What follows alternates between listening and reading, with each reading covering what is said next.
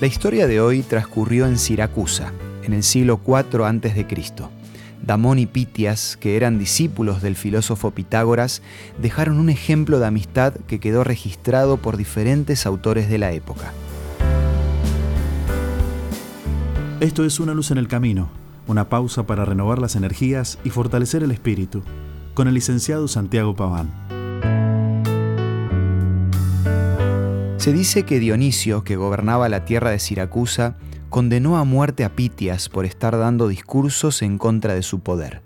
Sabiendo que ese era el fin de su vida, Pitias le pidió al rey que lo dejara despedirse de su esposa e hijos. Veo que no solo pensás que soy injusto, sino que además soy estúpido, le dijo riéndose Dionisio. Si te dejo salir de Siracusa, no te voy a volver a ver. En ese momento Damón, que había estado en silencio, dijo, yo voy a ser su garantía. Tomame a mí como prisionero mientras tanto. Nuestra amistad es bien conocida. Podés tener la certeza de que Él va a volver. Y si por alguna razón no vuelve, yo voy a morir en su lugar.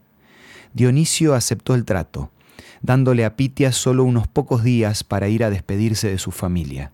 Cuando finalmente llegó el día de la ejecución, Pitias no aparecía y Dionisio se empezó a reír en la cara de Damón. Seguramente mi amigo habrá tenido un accidente, dijo el prisionero. De repente, en el último momento, apareció Pitias y abrazó a su amigo. Estaba sin aliento y muy transpirado.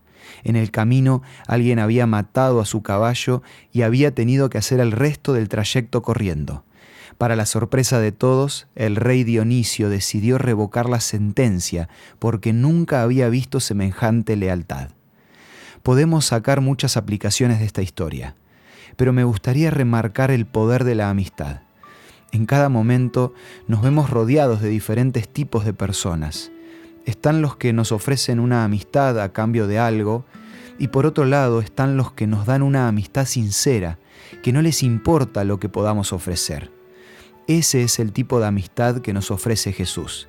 Él mismo dijo en Juan 15:13, nadie tiene más amor que el que da la vida por sus amigos. En su caso no solo fueron palabras, sino actos.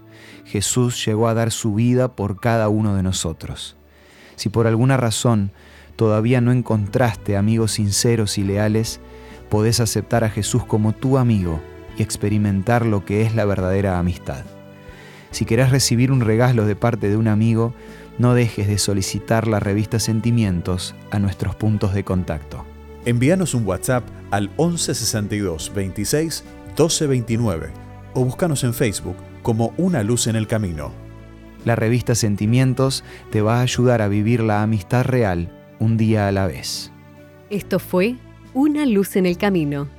Te esperamos mañana para un nuevo encuentro, cuando volveremos a decir permitamos que a lo largo de las horas de cada día Dios sea una luz en nuestro camino.